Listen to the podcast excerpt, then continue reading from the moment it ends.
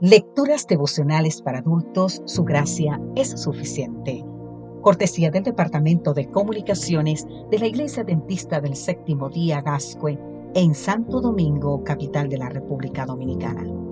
En la voz de Sarat Arias. Hoy, 20 de abril, carrera con obstáculos. Leemos en el libro de Primera de Corintios capítulo 9, versículo 1. No soy apóstol, no soy libre, no he visto a Jesús, el Señor nuestro. ¿No sois vosotros mi obra en el Señor? Pablo defiende su libertad, pero renuncia a ella por el bien de los demás. Está lleno del Espíritu de Cristo y por eso se haya dispuesto a empeñarse por el avance de los intereses del reino de Dios.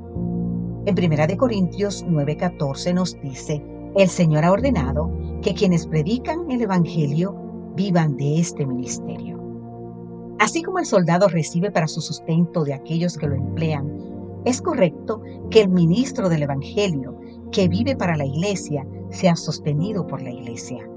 Así como el hombre que planta una viña no desea que su trabajo sea en vano y anhela comer del fruto de su labor, de igual manera es correcto que el ministro que dedica su vida a la viña, que es la iglesia de Dios, sea sostenido por ella. Sin embargo, a pesar de todo su argumento en favor del mantenimiento del ministerio, el mismo Pablo decidió ser obrero de sostén propio. Finalmente, Pablo compara la vida cristiana con una carrera. Te invito a leer el libro de Primera de Corintios, capítulo 9, los versículos exactamente del 23 al 25. Todos los que competían en las carreras griegas se esforzaban al máximo para ganar el premio. Usaban toda su habilidad y ponían en juego todo el vigor adquirido por medio de duro e intenso entrenamiento. Ninguno de ellos era indiferente, apático o descuidado. La corona de la vida eterna se ofrece a todos, pero solamente los que se someten al entrenamiento tendrán el premio.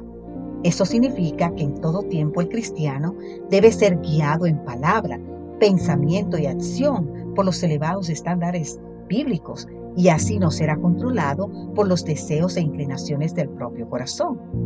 Preguntémonos en cada paso de la jornada, ¿qué haría Jesús?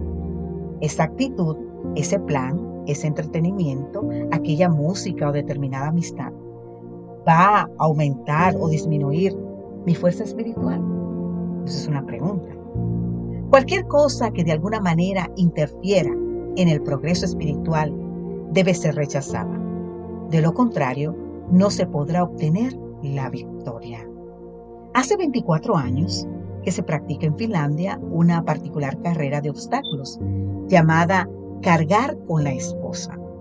El varón debe llevar en su espalda a su esposa en un circuito eh, que incluye superar varios obstáculos. Gana quien sin dejarla caer en ningún momento llega primero. Una pareja lituana triunfó en la edición del 2019. El equipo completó los 253,5 metros del circuito en un minuto y seis segundos. En nuestra carrera de la vida enfrentamos obstáculos, muchos, muy difíciles de superar. Y también tenemos que llevar a otros con nosotros, porque nadie llegará en solitario al cielo. En esta carrera todos pueden llegar el primero y ganar igual premio. Pablo, que estaba seguro de su corona, dijo que no había solo una para él, sino una para todos y cada uno de los que aman la venida del Señor. Así que, querido amigo, querida amiga, ¿sabías que también hay una corona para cada uno de ustedes? Te invito a correr la carrera de la vida para que puedas alcanzar esa corona. Que Dios te bendiga hoy. Amén.